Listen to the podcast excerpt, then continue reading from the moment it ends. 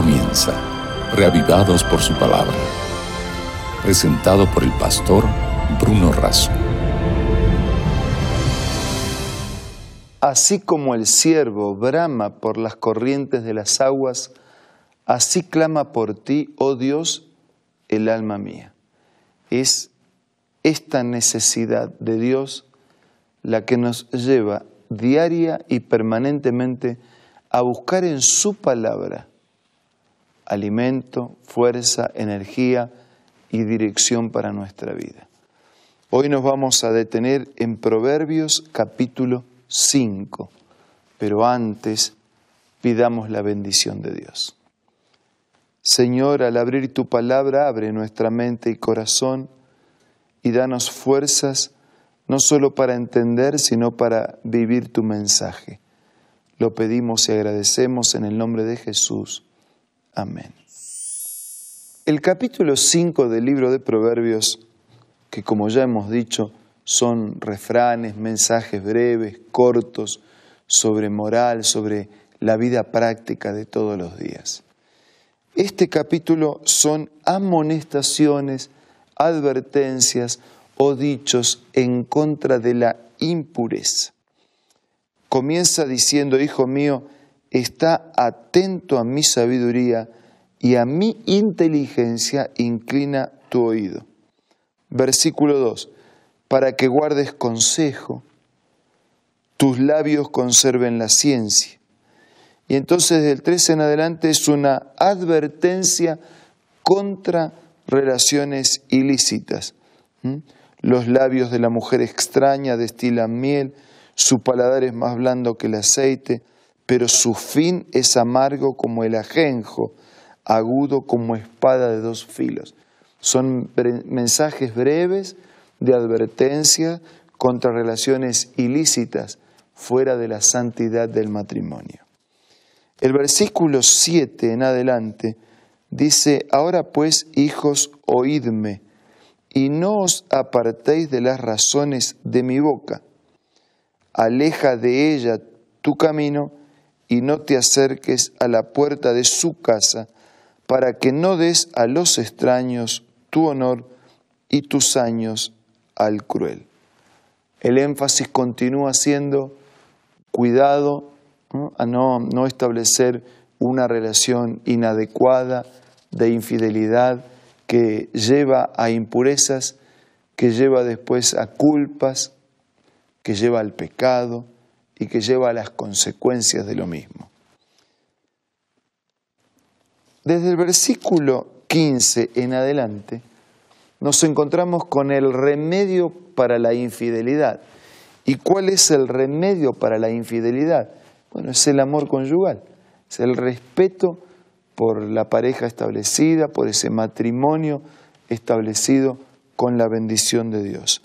Dice versículo 15, bebe el agua de tu misma cisterna y los raudales de tu propio pozo. Está diciendo, no, salgas a tomar agua eh, en otra cisterna. Bebe agua de tu misma cisterna y los raudales de tu propio pozo. Se derramarán tus fuentes por las calles y tus corrientes de aguas por las plazas. Sean para ti solo y no para los extraños contigo sea bendito tu manantial y alégrate con la mujer de tu juventud. Es decir, mantén la relación de amor, de fidelidad, de respeto. No busques, no desparrames, no tomes agua que no te corresponde. Versículo 20. ¿Por qué, hijo mío, andarás ciego con la mujer ajena y abrazarás la extraña?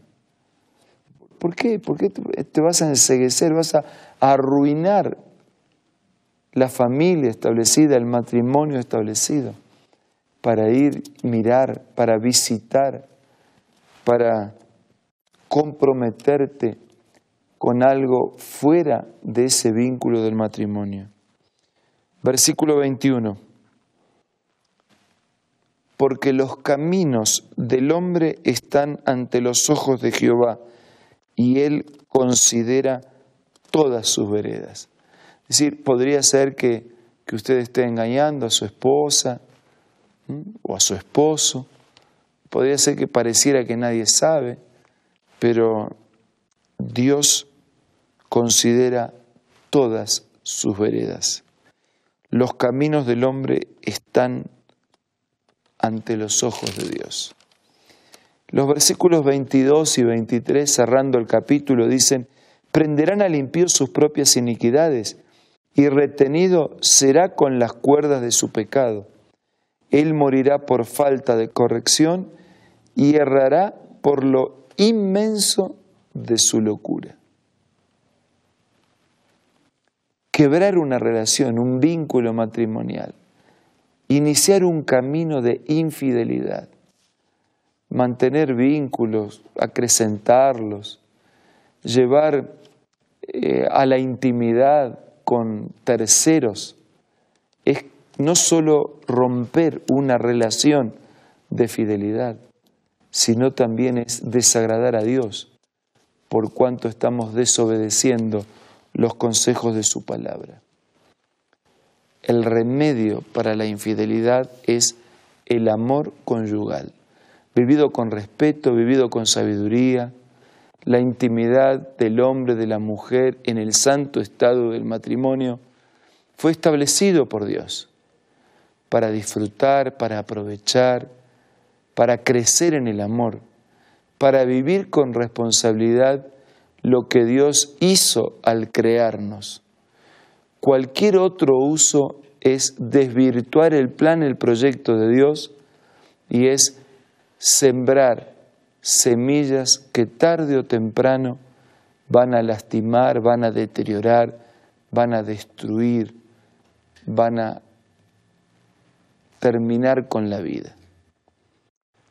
Por eso en este tema de una vida sexual vivida como Dios lo estableció en el santo espacio del matrimonio, vivida con respeto, sin egoísmo, de manera desinteresada, colocando al cónyuge en primer lugar, es respetar el consejo de Dios.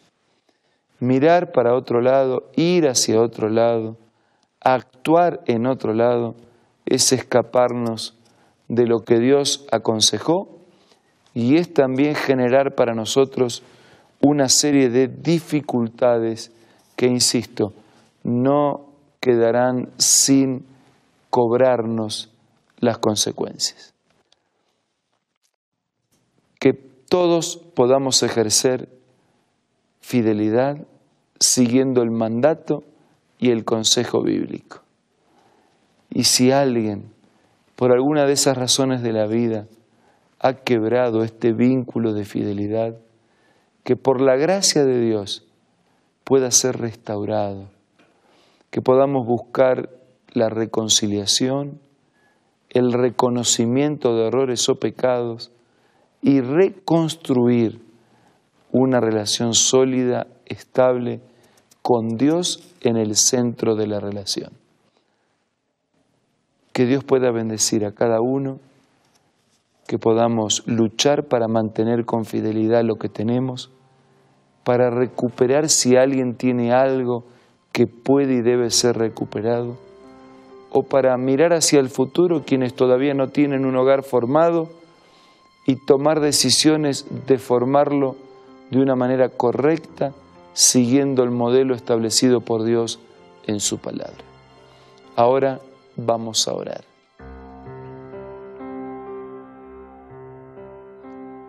Señor, te pido que tú fortalezcas los matrimonios y familias establecidas, para que puedan ser fuertes, vencer toda tentación y mantener la fidelidad para bien de ellos y para bien de toda la familia.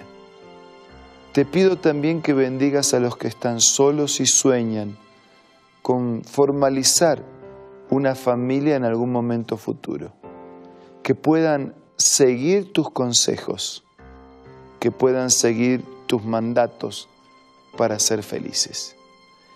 Y te pido que si hay alguien que la relación se lastimó por alguna circunstancia u otra, que por tu gracia y tu amor pueda ser restablecida, reconciliados, perdonados y renovados un compromiso de fidelidad. Te pido y te agradezco todo en el nombre de Jesús. Amén. Muchas gracias por acompañarnos en este día. Nos reencontramos mañana para seguir avanzando con los proverbios de Salomón. Un abrazo y será hasta mañana si Dios quiere. Esto fue Reavivados por su palabra, presentado por el pastor Bruno Razo.